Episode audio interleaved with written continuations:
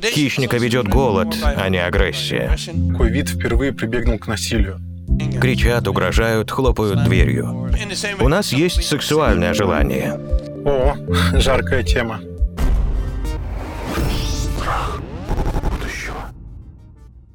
Друзья, всем привет! Это подкаст «Страх будущего». Меня зовут Илья Абилов. Мы говорим о настоящем и прошлом, чтобы лучше разобраться в будущем и не бояться его. И сегодня у меня в гостях выдающийся приматолог и этолог Франц Деваль. А, наверняка вы о нем слышали, видели его выступления на TED Talks и а, различных других площадках. Его лекции собирают а, сотни, тысячи, миллионы просмотров. Возможно, вы смотрели какие-то его лекции в переводе от Вердайдер.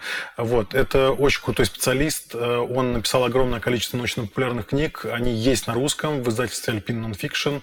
Вбейте в интернете. Очень замечательные книги. Очень рекомендую к просмотру. А, я бы хотел еще выразить благодарность издательству Alpine Nonfiction, а именно а, Павлу Подкосову и Галине Коптевой за то, что они помогли договориться об этом интервью. А, с Францем. И приятного просмотра и прослушивания. Надеюсь, вам понравится. Франц, спасибо большое, что уделили время. И мой первый вопрос. Э, как бы вы определили, что такое насилие?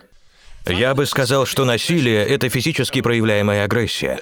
Как люди, так и другие животные проявляют ее разнообразными способами. Кричат, угрожают, хлопают дверью. А насилие – это непосредственное воздействие, причинение вреда.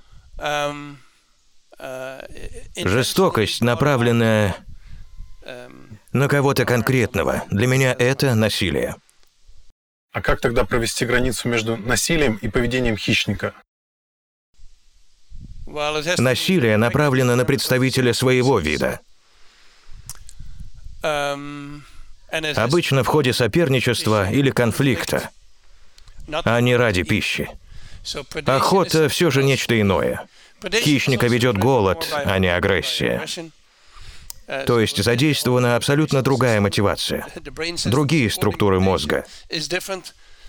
Хотя иногда они могут и пересекаться. Такое наблюдалось, скажем, у шимпанзе, которые иногда едят других обезьян, и даже детенышей своего вида. Редко, но все же. Определенный перехлест наблюдается, но чаще это все-таки разное. Но есть ли тогда устоявшееся разделение между насилием и агрессией, поведением хищника? Например, говорят, касатки играют со своими жертвами, хотя и не собираются их есть. У животных встречается каннибализм. Тут интересная история вопроса. Первую книгу об агрессии написал Конрад Лоренс. Называлась она «Об агрессии», буквально с немецкого «Так называемая злость». Книга вышла в 1960-х. Он считал, что у нас есть некий инстинкт агрессии. Он ясно отделил поведение, свойственное хищникам. А ведь люди легко смешивали его с агрессией. Например, известно, что в антропологии раньше объединяли агрессию и охоту за добычей. А Лоренс ясно заявил, что их надо разделять, потому что отличается и мотивация, и цель, и, так сказать, ведущий импульс, и обстоятельства. В общем, он настаивал, что это разные вещи. В этологии их тоже довольно долго не разделяли. И все же надо признать, что иногда они накладываются друг на друга. Раз насилие и охота хищника за добычей – разные вещи, можно ли отследить, в какой момент эволюции или какой вид впервые прибегнул к насилию? Ну, не знаю, когда это произошло. Но как только появляется конкуренция за еду или за партнеров, Наверное, уже можно говорить о насилии. Не удивлюсь, если окажется, что одноклеточные организмы яростно толкались, пытаясь друг друга убить. В общем, я не знаю, когда это случилось, но, похоже, у любого животного потенциал такой есть. Можно ли утверждать, что конкуренция вообще невозможна без элемента насилия? Ну, у некоторых видов она почти не встречается. Конкуренция есть, но не сказать, что при этом много насилия. Поэтому не сказал бы, что жестокость неизбежна. Но у приматов, а мы тоже приматы, прибегать к насилию из-за конкуренции – обычное дело. Некоторые виды переходят к этому быстро. Шимпанзе, например. Некоторые, напротив, к этому не склонны. Скажем, бонобо довольно миролюбивые. То есть мы не единственный вид, которому применимо понятие насилия? Верно. Именно так. Реклама. Это интервью я вел на английском. А затем его переводили переводчики. Большое спасибо Лене и Леше, а, после чего озвучивал диктор. Это довольно дорогостоящий процесс, но что если я скажу, что вы можете найти зарубежные видео и сразу смотреть их с русской озвучкой? И все это бесплатно. Все, что вам нужно сделать, это установить Яндекс браузер, открыть поиск, ввести запрос на русском языке, перейти на вкладку «Видео», нажать кнопку в переводе нейросетей и наслаждаться качественным переводом и озвучкой. Уровень перевода и озвучки от нейросетей поражает. Это уже не голосовые генераторы десятилетней давности.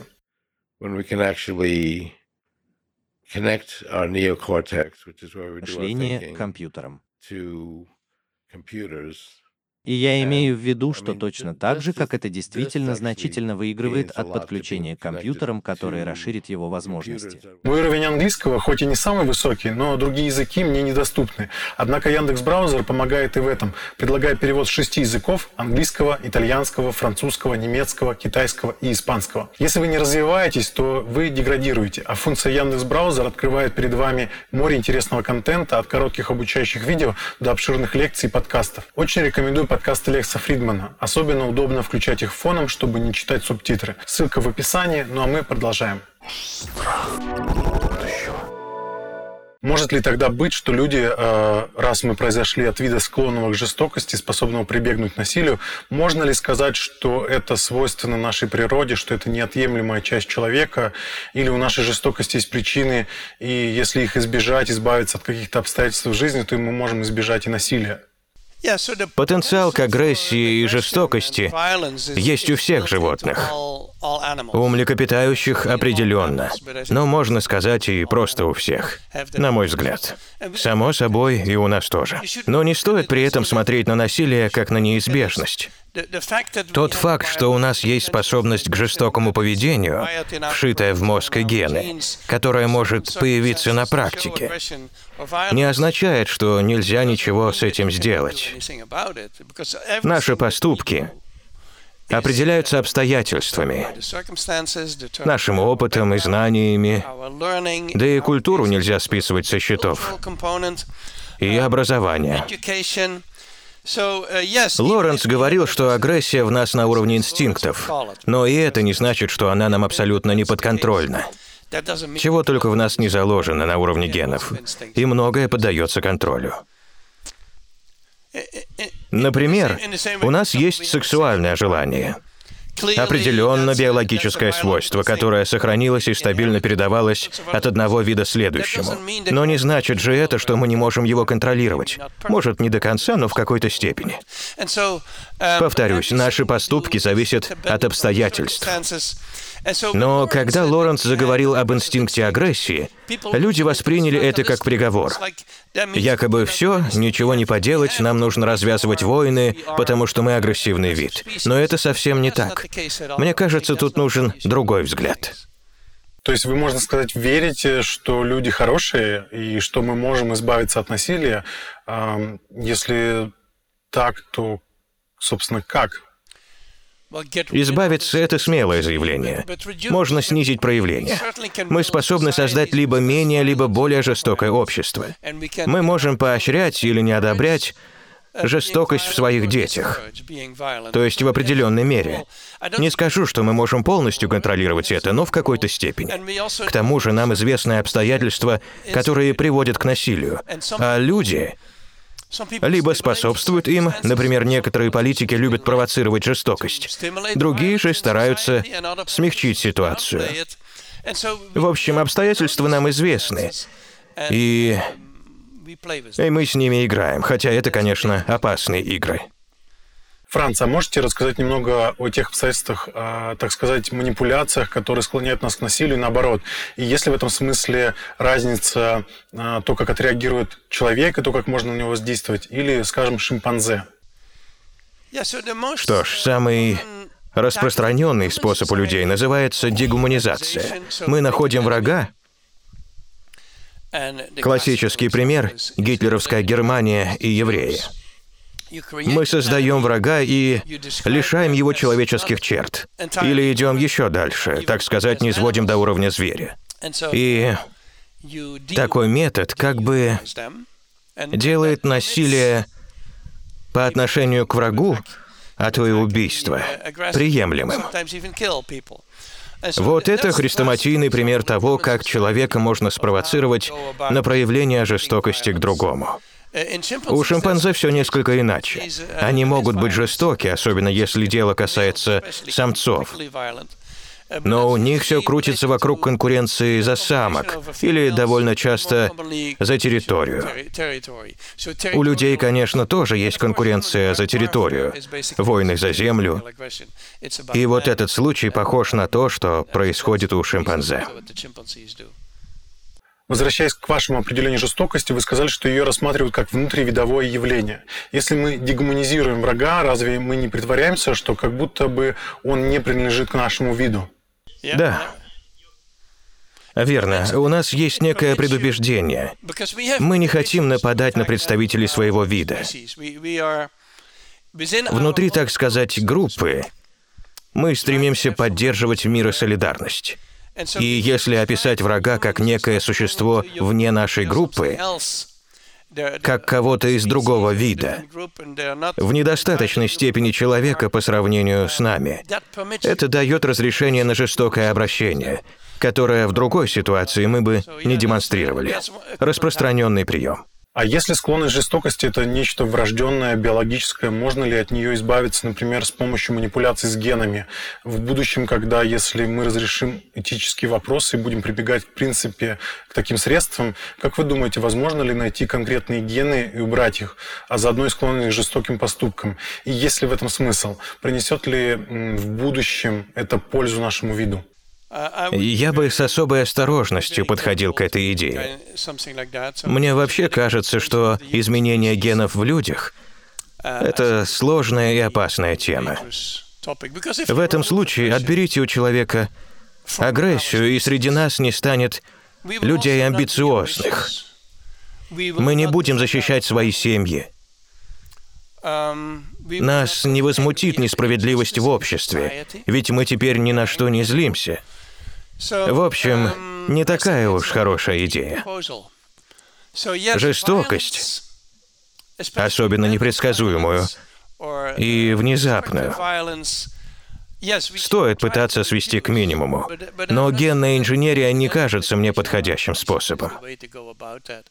Наш вид чутко воспринимает культуру, и мы можем многого добиться, меняя окружающую среду.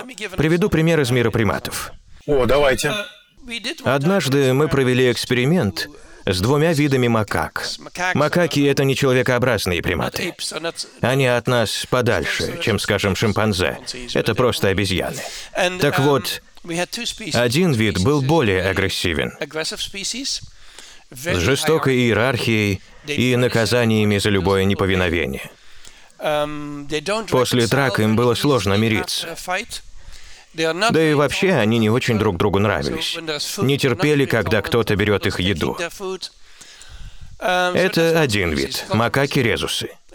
Второй вид – медвежий макак. Близкий родственник первого, но более мирный. Эти обезьяны быстро мирятся, вычесывают друг друга после драк. Они терпимее. Иерархия у них не такая строгая. Например, те, кто ниже по статусу, могут взбунтоваться против особей, которые выше. У резусов такого не происходит, а у медвежьих — обычное дело. В общем, вторые гораздо добрее. Мы взяли по две юные особи каждого вида и поселили их вместе, чтобы они так росли. Подростки макаки разных видов жили вместе. И спустя полгода мы проверили, насколько они агрессивны, просто ли им помириться и так далее. Макаки-резусы в компании медвежьих научились быстро мириться, стали дружелюбнее, добрее, общительнее своих агрессивных сородичей. Так вот, даже поведение макаки можно изменить, поменяв их окружение. Если спросите Роберта Сапольски, он расскажет вам такую же историю про павианов. Так вот, можно поменять социальную среду, и вслед за этим поменяется поведение. Если говорить о людях, я бы обратил внимание на образование, культуру, политику и только потом задумался бы о том, чтобы менять что-то на генном уровне. Кстати, у меня уже есть подкаст с Робертом Сапольски, и история, конечно, классная, но интересная деталь. Он говорит об изменениях поведения внутри одного вида, а о взаимодействиях разных. Можно ли сделать какие-то выводы из этого? То есть вот э, ваши два вида, они довольно близки, правильно? А ведь люди часто воспринимают представителей других культур, да и, в общем, э, так как другой вид. Если в какой-то культуре что-то происходит, объективно хорошее изменение, то в другой его отвергают, мол, у нас свой путь, и мы пойдем своим. Что же делать с людьми? Как заставить их учиться друг у друга? Ведь у обезьян в вашем опыте это получилось. Как бы нам за ними повторить? Но у людей, у обезьян, собственно, я предполагал, что мы как бы меняем культуру, помещаем их с другим видом, и происходит культурный сдвиг. Собственно, я думаю, тоже может сработать и у людей. Меняем культуру или систему образования, Наверное, селить людей с другим видом не выход, так что не стоит. И, конечно, расы. Это совсем не виды, мы принадлежим к одному виду. Люди разных рас отличаются внешне, но биологически не сказать, что есть значимая разница. Я имел в виду, что некоторые относятся к людям из других стран, например, так, э, будто это все равно другой вид. Ну, я не знаю, не любят чужаков. Да, понятно. О чем еще довольно часто вспоминают, говоря о приматах и этологии, так это насколько вообще разумно пытаться по экспериментам на других животных, даже если речь идет о других приматах и человекообразных, судить о поведении людей и, если пойти дальше, пытаться предсказывать поведение человека, наблюдая за ближайшими к нам видами. Ну, мы и сами человекообразные обезьяны, большие бесхвостые приматы. Знаете, ведь у нас ДНК на 99,5% совпадает с ДНК шимпанзе. Так что мы родственники. Хотя многие предпочитают думать, что мы что-то совсем иное, но я с ними не согласен. Если говорить о Сапольске и его павианах, можно вспомнить, что с ними мы не так близки. И все же это приматы, как и мы. И из их поведения можно что-то узнать и о нашем собственном. Мне кажется, мы умные обезьяны. Можно сказать, что мы умнее других видов. Мозг у нас определенно больших размеров. Но наша социальная и эмоциональная прошивка не так уж и отлична от их. Так что я вполне допускаю сравнение между людьми и бонобо или шимпанзе. Мы другой вид, и, естественно, у нас есть отличия. Например, помимо особого ума, наш вид образует семьи. А у бонобо и шимпанзе забота о детенышах целиком задача самок. У самцов какие-то свои дела. У людей же отцы в том числе заботятся о детях. Мне кажется, это самое значительное наше отличие от ближайших родичей. Образование нуклеарной семьи. Это важная черта. Можно вспомнить и другие. Например, у нас есть самолеты. Но мне кажется, это не такое уж и важное отличие. Интересно, то есть вам не встречалось у других приматов подобного, какого-то варианта мужа и жены, или там два родителя и детеныш? Среди приматов есть такие, как, например, маленькие обезьянки в Южной Америке. Они живут семейными объединениями, и у них отцы тоже заботятся о детях. Но это редкий случай. Обычно все-таки воспитывать детеныша – задача самки. Вы как-то рассказывали, кажется, на TED Talks трогательную историю об умирающем вожаке стаи. Все о нем заботились и горевали, потому что он был хорошим и добрым альфа-самцом. А с этой точки зрения у видов со строгой иерархией, когда сменяется главная особь в группе, разве не происходит в жестоком противостоянии? Или это некое популярное заблуждение? Ну, например, у шимпанзе. А у них политика творится по всем правилам. Они, да, дерутся, борясь за статус, и довольно жестоко. Но не всегда. У шимпанзе все держится на уровне политических коалиций, как и у людей. Совсем не обязательно главным станет самый крупный и сильный самец. Это место может занять и самый слабый, если обзаведется полезными связями. У них сложная система коалиции и поддержки. Иногда происходят довольно жесткие стычки. Но иногда более сильный замечает, что конкурента больше поддерживают другие и сдается. И никаких драк и насилия в подобных случаях не происходит. Так что все зависит от обстоятельств. Я сказал бы, как и у людей. Лидер у нас зачастую меняется безо всяких всплесков агрессии и конфликтов. А иногда разверзается преисподняя, случаются перевороты. Можно сказать, что мирные революции происходят даже у шимпанзе? Не назвал бы это революцией, но смена вожака определенно. Ну да, если кто-то не готов расстаться со своим положением, а значительная часть людей, то есть масса его сородичей, этого ожидает, не обязательно объяснять свое мнение с помощью насилия. Да, как-то так. Альфа-самцы у шимпанзе могут быть жестоки, агрессивны и склонны терроризировать остальных. Но такие в меньшинстве. По большей части вожаки я бы сказал, ответственно относятся к своей роли. Они следят, чтобы все было мирно, поддерживают тех, кто переживает, могут обрести популярность в своей группе, и тогда, если всеми любимому вожаку бросит вызов более молодой самец, Остальные встанут горой за своего лидера, чтобы помочь ему сохранить свое место, ведь они любят его. У шимпанзе в этом смысле своего рода демократия. Если вожак плохой, то стоит молодому самцу бросить ему вызов, группа поддержит смельчака, чтобы отнять власть у того, кто им не нравится. В общем, у них довольно сложная система отношений — во многом напоминает политику. А насилие и жестокость — одна из составляющих. Более слабым в физическом смысле самцам сложнее пробиться. И им приходится демонстрировать жесткость и ярость.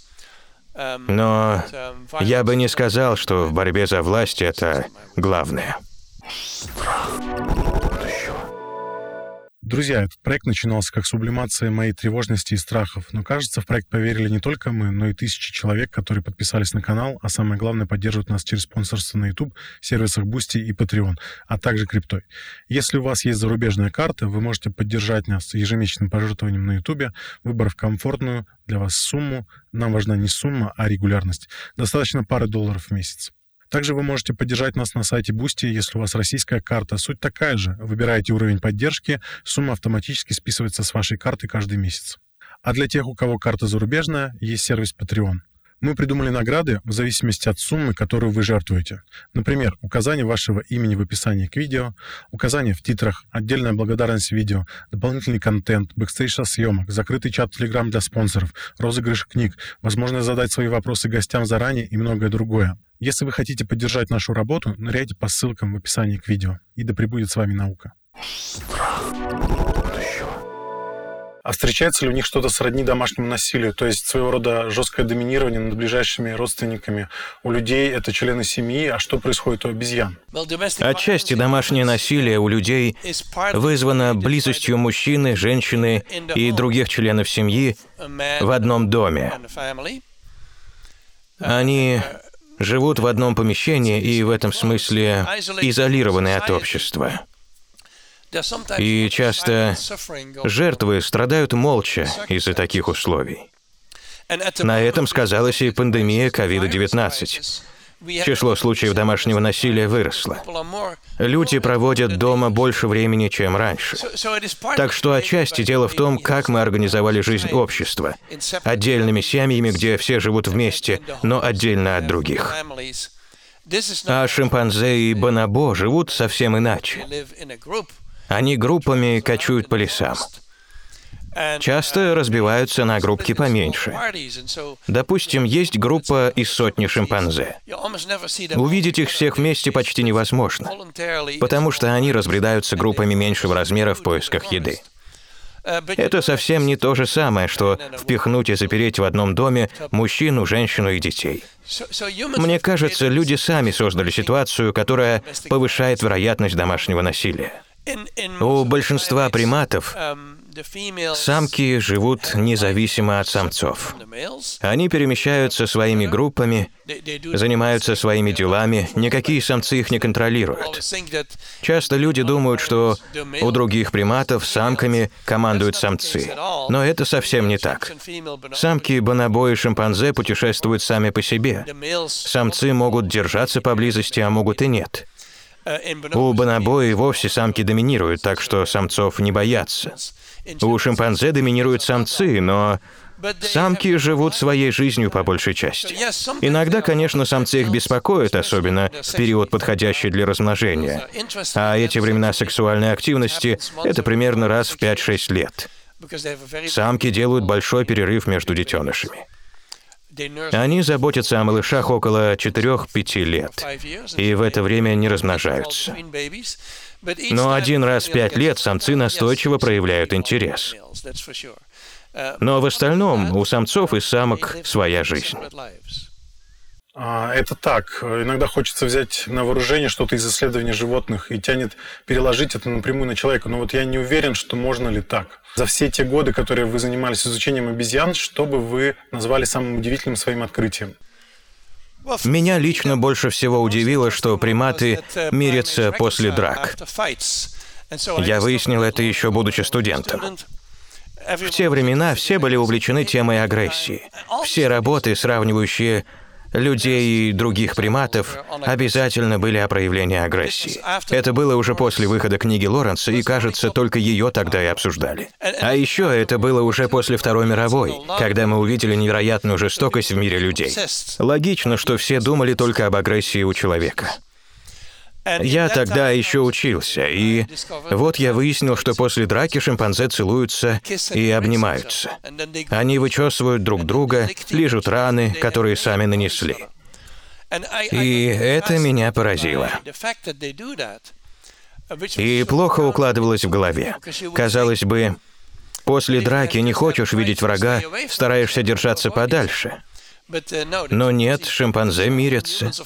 У людей, конечно, тоже есть такая способность мириться после конфликта.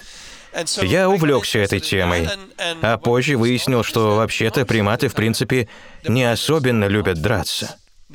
У них в арсенале много способов избежать конфликта, смягчить его, снизить уровень агрессии и, конечно, помириться. Вот так шимпанзе умеют снижать уровень агрессии в обществе. Поначалу думали, что, возможно, так умеют только шимпанзе, но сейчас нам известно, что похожим образом ведут себя все социальные виды. Касатки, дельфины, слоны, волки. Все социальные виды владеют способами смягчить или избежать конфликта а также помириться, если не получилось его предотвратить. Этот вопрос занимает меня больше всего.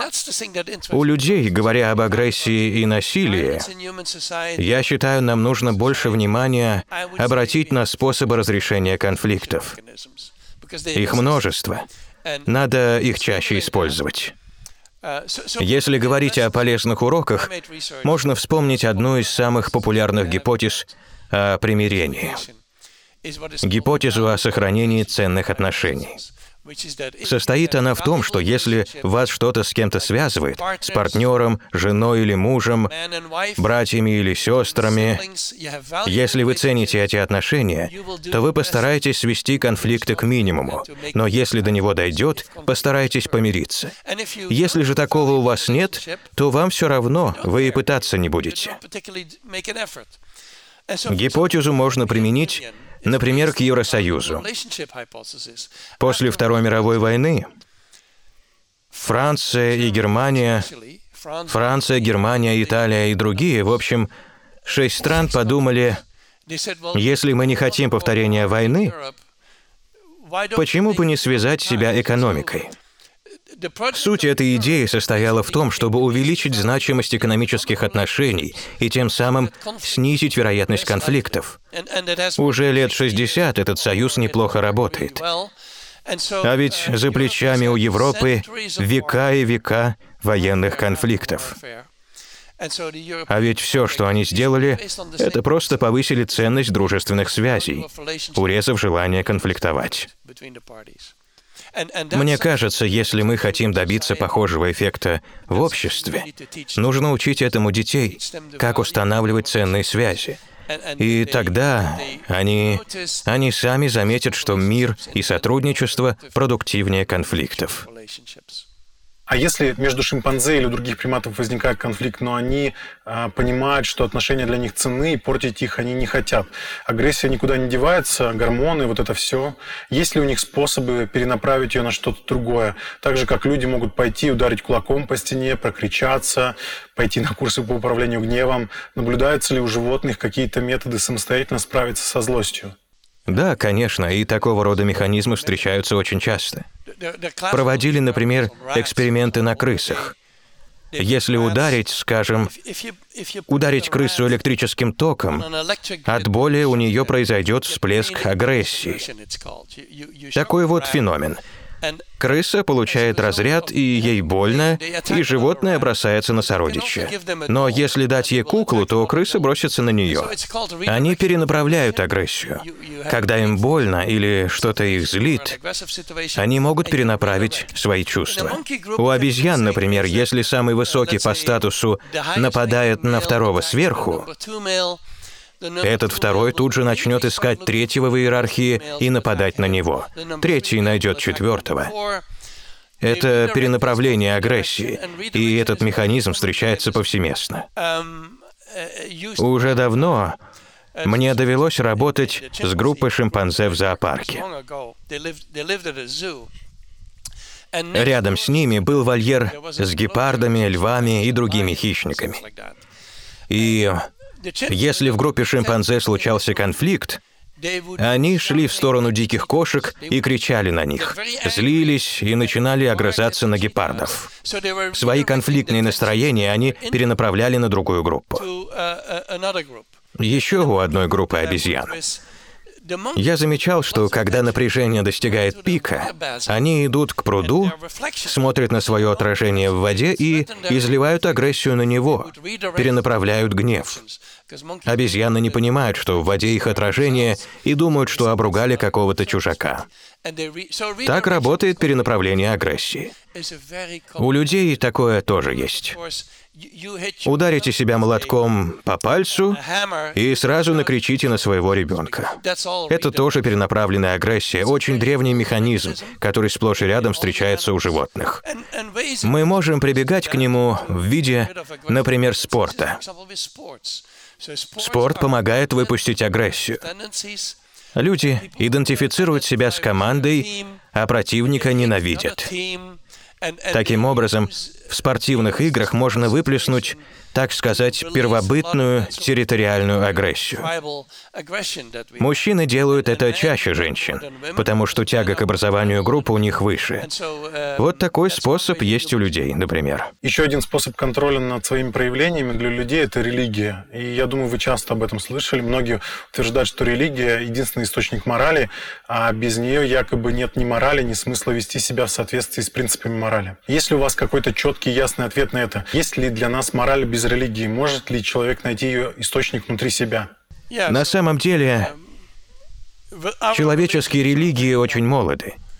Им две, три, четыре тысячи лет. Но люди жили и до этого. Появились мы около 200 тысяч лет назад. А предки Homo sapiens еще старше. И мне довольно сложно представить, что 50 тысяч или 100 тысяч лет назад ранних людей не трогали вопросы справедливости или порядочности, что они не думали друг о друге, что не заботились о сплоченности группы. Иными словами, мне сложно согласиться с тем, что 100 тысяч лет назад не существовало морали. А современные религии появились гораздо позже. К тому же наши религии вторичны. Они появились недавно и, возможно, добавили что-то к представлениям морали. Это вполне вероятно. Но источником морали их назвать нельзя. Я долго исследовал этот вопрос. У приматов легко обнаружить эмпатию. Они помогают друг другу, сочувствуют, делятся едой, разрешают конфликты. У них есть чувство справедливости. Позже объясню, что я под этим понимаю, и можно проверить это экспериментами. Приматы следуют правилам, у них есть самоконтроль. В иерархическом сообществе это обязательно.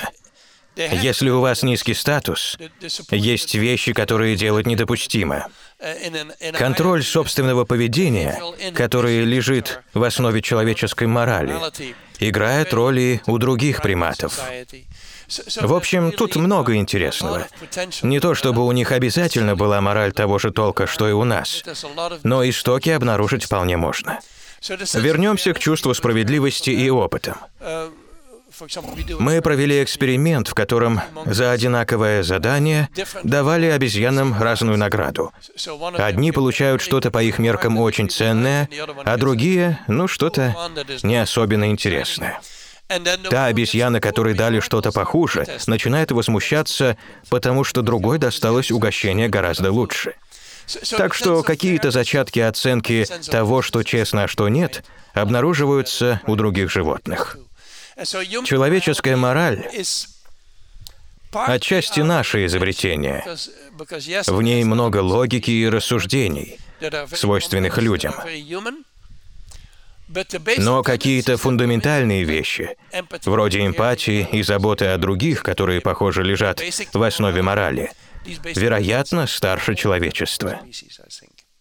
А к слову о том эксперименте с виноградом и огурцами, там действительно видно злость, понимание того, что происходит, э, что обезьяны могут сопоставить ценность своего труда и ценность награды. Но что будет, если у одной обезьяны задание сложнее, ей дадут виноград, а другой за более простой огурец? Могут ли они сопоставить сложные задания? Могут ли сами решить выполнить задание попроще и согласиться на огурец? В общем, как насчет того, чтобы усложнить эксперимент?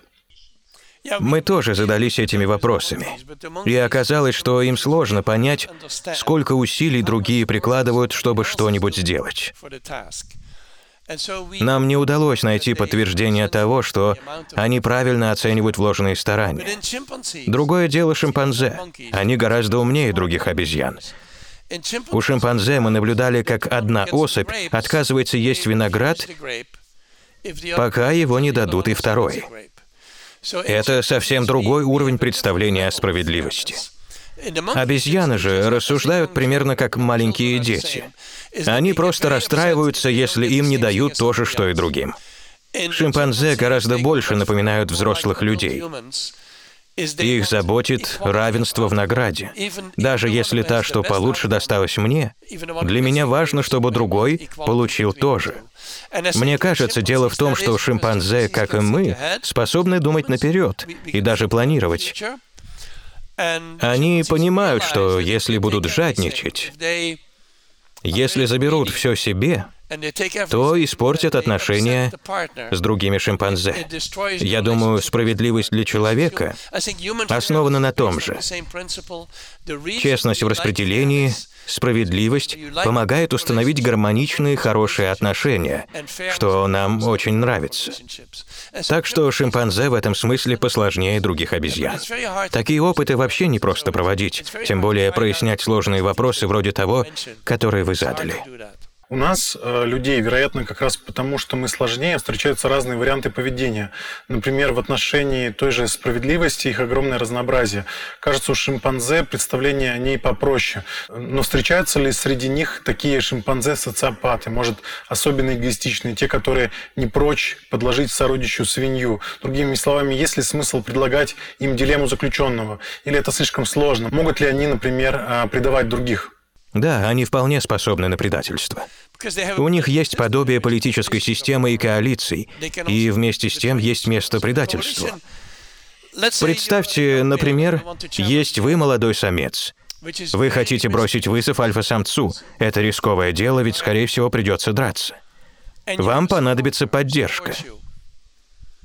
И вам нужна уверенность, что вам придут на помощь что вам эту поддержку окажут. И если ваш сторонник в последний момент передумает, то вы окажетесь в неприятной, опасной ситуации. В таких обстоятельствах шимпанзе проверяют своих друзей. Они участвуют в менее серьезных конфронтациях, смотрят, кто себя как ведет, и только удостоверившись в друге, решаются на битву за власть. Но бывает и такое, что их соратник в последнюю минуту все же исчезает. Это ведь и есть предательство. Вы установили доверие, на вас надеются, а вы вдруг пропадаете. Так что есть и предательство, и ложь. Шимпанзе друг друга обманывают. Шимпанзе поступают и таким образом. А как выглядит ложь у шимпанзе? Я приведу пример. Есть пожилая самка. Она пытается напасть на более молодую и более резвую. Поймать ее она не может физически. Эта старушка может прикинуться, что хочет помириться, может дружелюбно себя вести, и когда молодая самка подойдет поближе, старшая нападает. Это и есть обман. Таких примеров много. Скажем, самцы, когда хотят спариться, показывают самкам эрегированный пенис, привлекают внимание. Но вот более старшим самцам это может не понравиться. Они не хотят, чтобы молодняк уводил у них самок. И тогда молодые прикрывают достоинство лапой. То есть самки-то показывают, но прикрывают сбоку, чтобы самец не увидел. Как только они друг друга не обманывают. Шимпанзе, как и люди, осознают, что другие думают иначе. Это называется теория разума, представление о чужом сознании. Оно и помогает шимпанзе обманывать сородичей. Только у шимпанзе или у других приматов тоже бонобо, например? Все человекообразные обезьяны. У остальных приматов это реже встречается. А скажите, а сколько лет вы наблюдаете за обезьянами? Я их исследую уже 40 лет. А можете ли вы сказать, что они хорошие ребята? Какие у вас э, впечатления от вашего объекта исследований? Это зависит от вида. Например, бонобо гораздо более мирный, чем шимпанзе. Конечно, и у них случаются конфликты, и агрессия есть. Но они почти не наносят друг другу ран. Это редкость и не убивают друг друга. Нет ни одного зафиксированного случая ни в заповедниках, ни в дикой природе, когда один бонобо убил бы другого. А вот у шимпанзе такое замечено неоднократно, в разных условиях и обстоятельствах.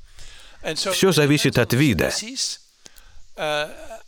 Шимпанзе мне нравятся, но, к сожалению, иногда они очень уж жестоки. Но они вам все равно нравятся? Да, люблю шимпанзе. Я бы не хотел жить в таком же обществе, я все же недостаточно агрессивен, но в целом нравится. А над чем вы работаете сейчас? Есть ли какие-то свежие новости? Ну, я уже на пенсии. Пишу книгу о гендере, о гендерных различиях. О, жаркая тема. Да, да. А когда она выйдет? Через год или даже больше. Хорошо, еще вот такой вопрос, может, э, не личный, скорее политический. Вы используете слово «политика» по отношению к шимпанзе. Наблюдение за этими животными как-то повлияло на ваши политические взгляды? В каком-то смысле. В книге «Политика у шимпанзе» много лет назад я использовал термин «альфа-самец». Сейчас люди на политической арене сыпят этим словом. Я смотрю на то, какими лидерскими свойствами обладают эти альфа-самцы, и сдается мне, в человеческом обществе они уступают тем альфам, которых можно встретить у шимпанзе. Многие вожаки у шимпанзе поддерживают порядок, мир, они заботятся о всей группе, их уважают. Иногда бывают тираны, но таких шимпанзе не любят и стараются избавиться от них что временами бывает непросто. Так или иначе, чаще альфа-самцы стараются объединить группу. И с этой точки зрения, если посмотреть на мировую политику, Наши, так сказать, альфа-самцы сильно уступают. В наши дни в политике все больше и больше альфа-самок. И вот они проявляют себя отлично. В интересное время живем. С точки зрения гендера интересно наблюдать за современной политикой. Например, на фоне пандемии коронавируса заметно, что женщины-лидеры справляются со своими задачами лучше, чем мужчины. Я уверен, что и толковые мужчины-лидеры в такое сложное время нашлись, где-то наверняка. Но вот у некоторых дела совсем плохо. И отчасти дело в том, что они не слушают ученых, ведь понятно же, что сами лучше знают. Их интересует только политика, они не проявляют эмпатии, им все равно, умрут или нет очередные 100 тысяч человек. Совершенно разные подходы. Интересно наблюдать за происходящим сейчас в политике. И женщины, надо сказать, отлично справляются. Друзья, спасибо большое за просмотр и прослушивание. Это был подкаст «Страх будущего». Мы говорим о настоящем и прошлом, чтобы лучше разобраться в будущем и не бояться его. У меня был в гостях приматолог, этолог Франц Деваль. А, еще раз спасибо большое за то, что досмотрели или дослушали до конца. А, мы не прощаемся. Этот выпуск получился чуть короче, а, чем обычные наши выпуски, но, надеюсь, он был интересным и содержательным. Подписывайтесь, ставьте лайки, поддерживайте нас кнопкой спонсорства на канале или по ссылкам в описании на сервисе Patreon или Boosty. Ваша поддержка очень ценна для нас, вот, а мы будем развивать награды и будем приглашать больше известных и интересных гостей к нам в подкаст. Спасибо большое э, и до скорых встреч. thank you